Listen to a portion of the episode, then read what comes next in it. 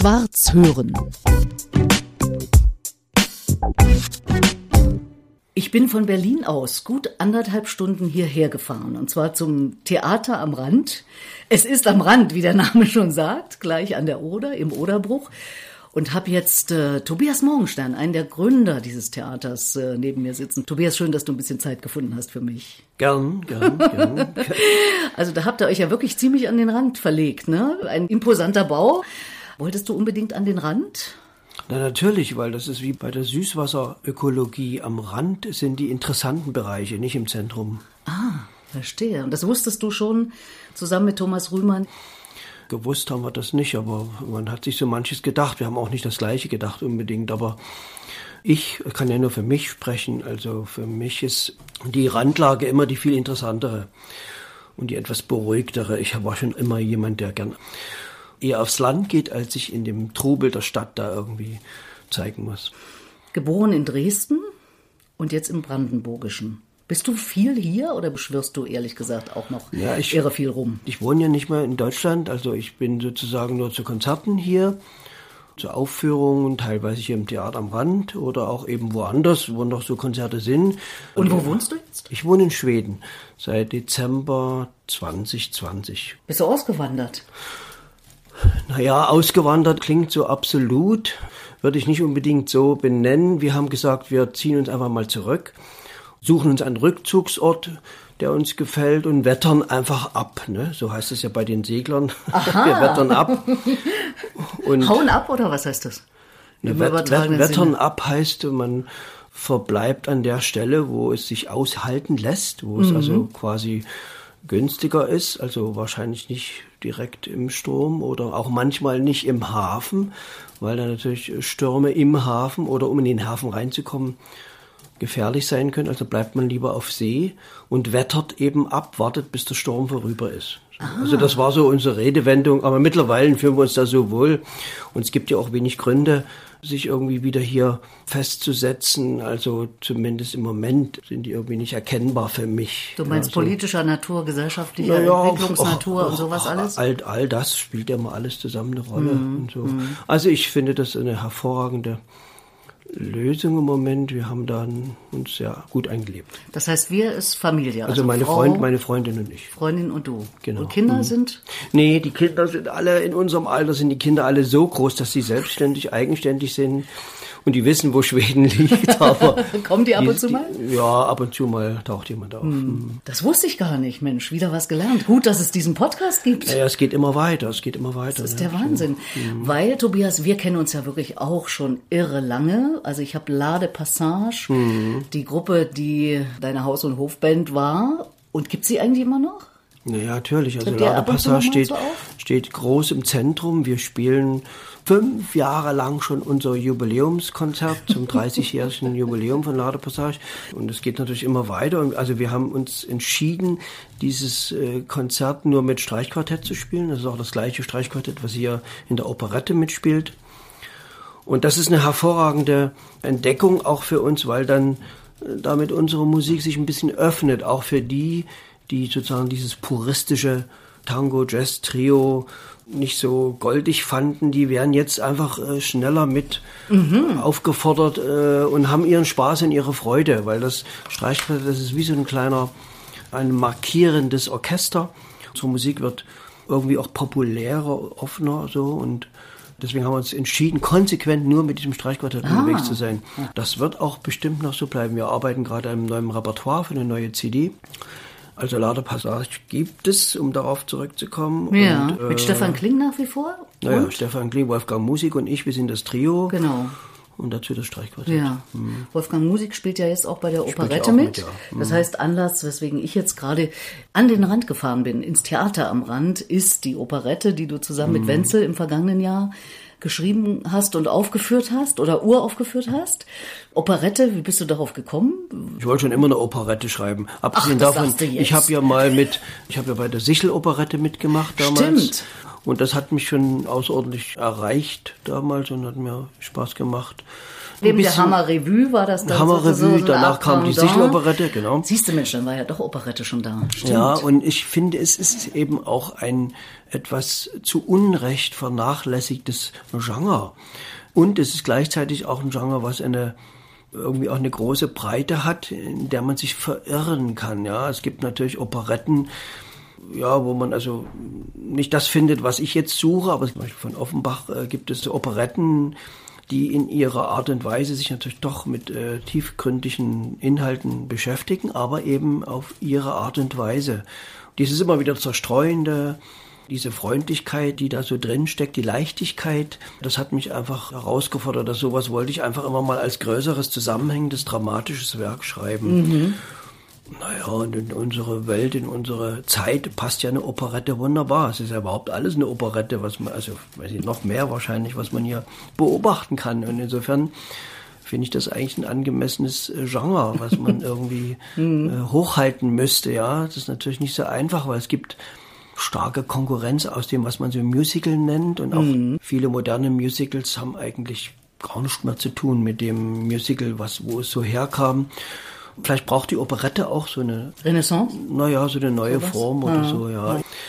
Es ist nicht besetzt mit Operettenstars sozusagen. Also die Solisten, die das singen, drei Frauen und ein Mann, die kommen allesamt nicht aus der Operettenwelt. Es sind äh, Schauspieler, sind Sängerinnen, die aus dem klassischen Bereich kommen. Also schon allein das ist eine ganz bewusste Wahl.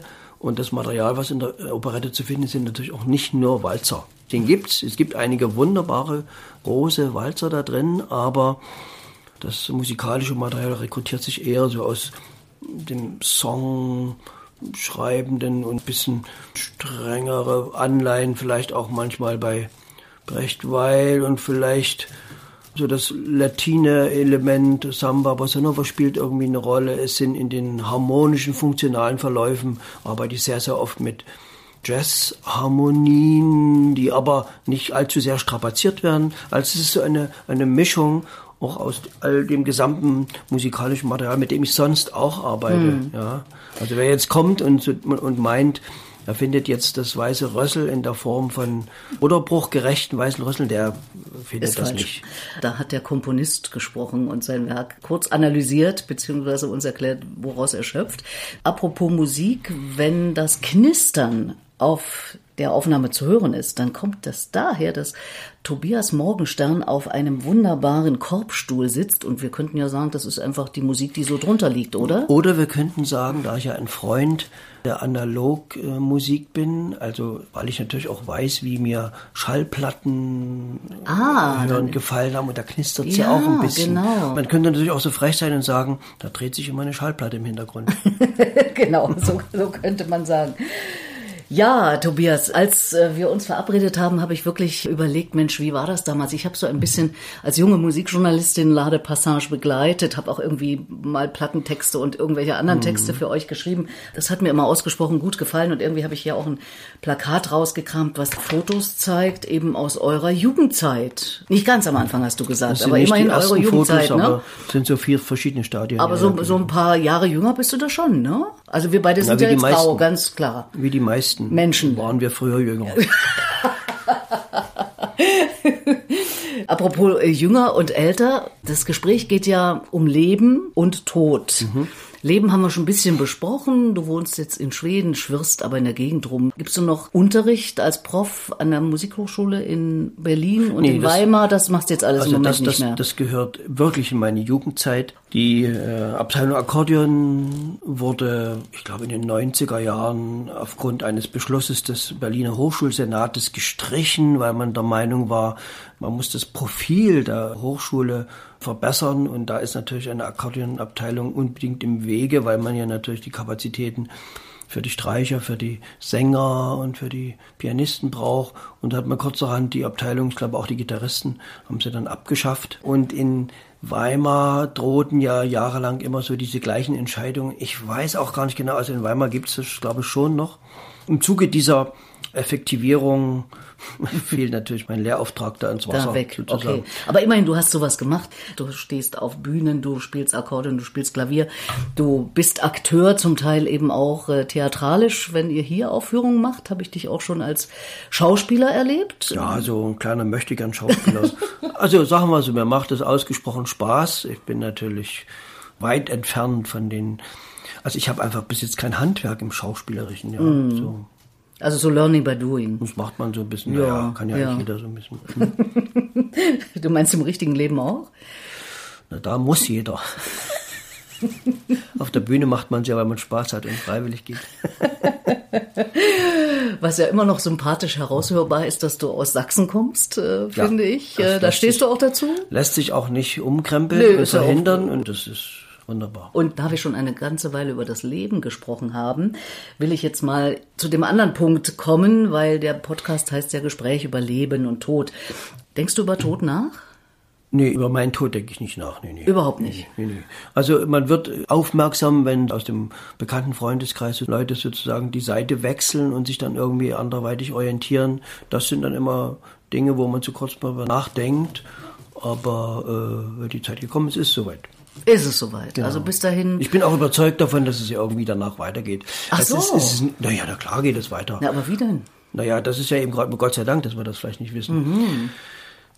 Aber natürlich geht es weiter. Die ganze Welt ist ein energetisches Feld, das ist alles irgendwie bestimmt. Und nur weil wir uns das nicht vorstellen können, heißt es ja doch lange nicht, dass es das nicht gibt. Ne?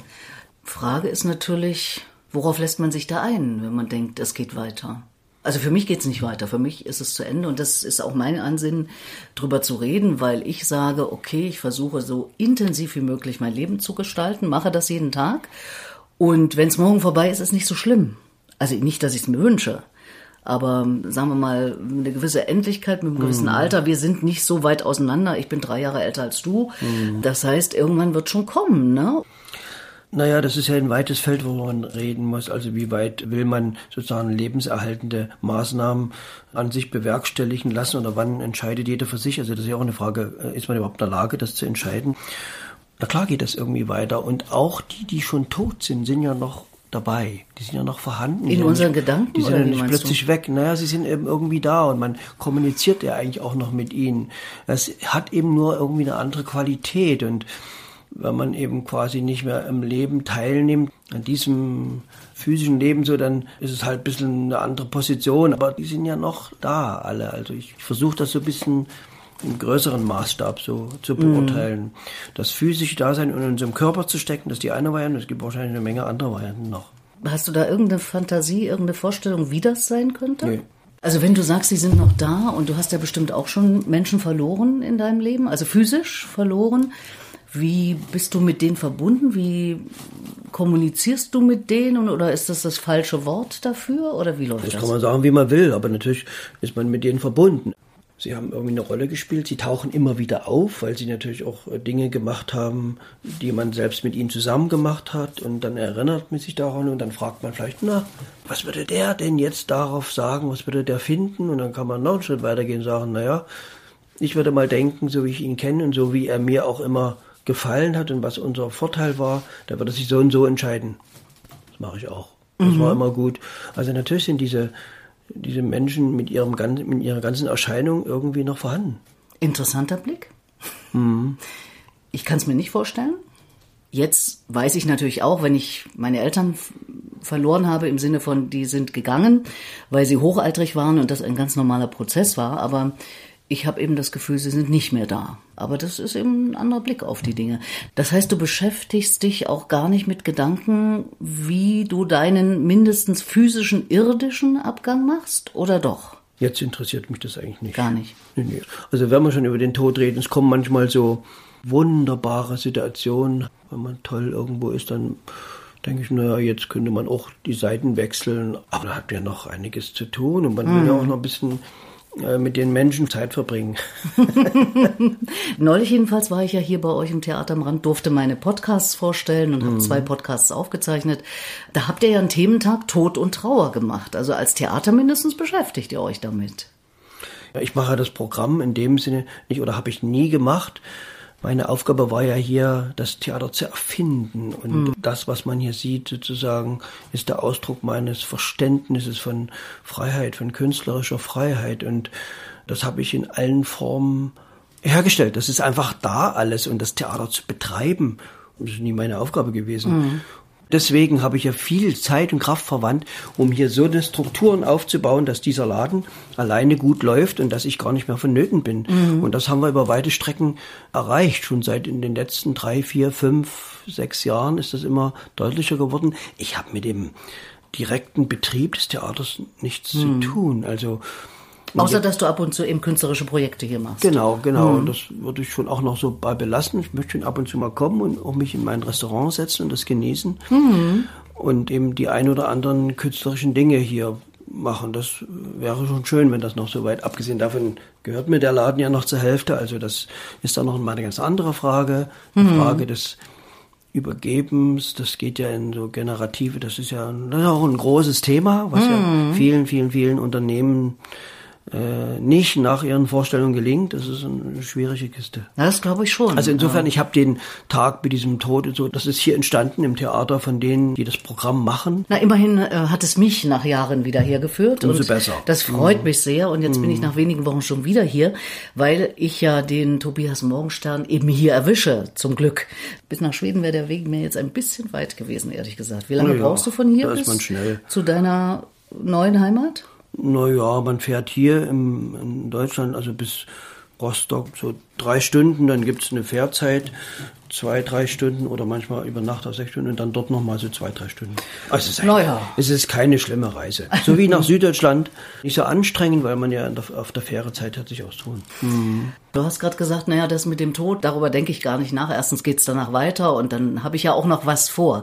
Was hast du noch vor? Gesehen jetzt vom Theater und dann vielleicht irgendwann Übergabe, so wie du jetzt selber angedeutet hast. Ja, das muss man irgendwann mal hier ordentlich eintüten können oder so. Dafür ist jetzt vielleicht momentan nicht der geeignete Zeitpunkt. Äh, ich fordere das ja schon seit sechs, sieben Jahren, dass wir uns darüber Gedanken machen, wie wir uns die Zukunft des Theaters vorstellen.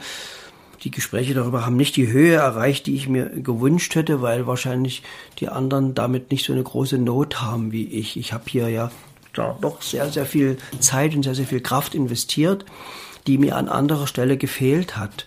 Und das war überhaupt gar nicht schlimm. Es war super so. Also ich, rückblickend haben wir eine absolute goldige Zeit gehabt und was hier entstanden ist, ist hervorragend. Mhm. Aber alles hat eben seine Zeit. Irgendwann ist alles vorbei und auch das ist nicht schlimm, ist überhaupt gar nicht schlimm. So und wo ich in den letzten Jahren mich immer weiter schon rausziehen konnte, habe ich natürlich einfach ein bisschen mehr Zeit für mich und für andere künstlerische Projekte und äh, man muss auch nicht immer von einem Projekt sofort ins andere stolpern. Also man kann auch mal ein bisschen Zeit für sich haben. Mhm. Schreibst ja auch Theatermusiken, Bühnenmusiken, Filmmusiken, also zum Beispiel Nachtgestalten hast ja, du ja das liegt alles sehr, sehr lange zurück. Liegt lange zurück, aber um es, vielleicht es, mal es so gibt ein paar jetzt, noch mal einzu, Genau, es gibt jetzt immer wieder solche kleineren Sachen, äh, das ist vollkommen richtig, also eine Theatermusik oder eine Filmmusik oder äh, eine Dokumentation irgendwie mit Musik. Das Arbeitsfeld hat sich eigentlich nicht so stark geändert. Ich spiele mit Jansen Volkers, mit dem Violinisten als, als Duo. Ich habe in den letzten Jahren für mich eigentlich neu die freie experimentelle Musik äh, stärker entdeckt.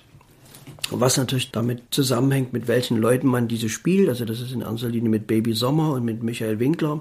Hm, das sind ja ganz bekannte Namen äh, aus äh, DDR-Zeiten im Jazz, ne? Ja, ja, das hat mich auf eine neue Fährte gebracht. Also das ist eine wunderbare Sache. Vorige Woche war der neue Film über Armin Müller-Stahl, hatte hier im Theater sozusagen so eine Art Preview. Das ist ein Film über unser letztes Konzert mit ihm. Sehr schöner Dokumentarfilm mit Interviews. Und wahrscheinlich wird es jetzt eine Reihe von Vorführungen dieses Films geben, wo ich immer mit dazu geladen bin, um da ein bisschen zu moderieren, was zu spielen. Naja, es gibt noch ein paar andere Projekte, die so mehr oder weniger fertig eigentlich sind. Aber man ist jetzt auch nicht mehr in so einem Zugzwang. Damals war das Bauen des Theaters auf der einen Seite und die künstlerische Arbeit, das war manchmal sehr, sehr viel für mich. Das heißt, du musst da nicht mehr irgendwelchen Sachen hinterherrennen. Du scheinst mir ziemlich in dir zu ruhen. Ja, ich würde es nicht anders behaupten.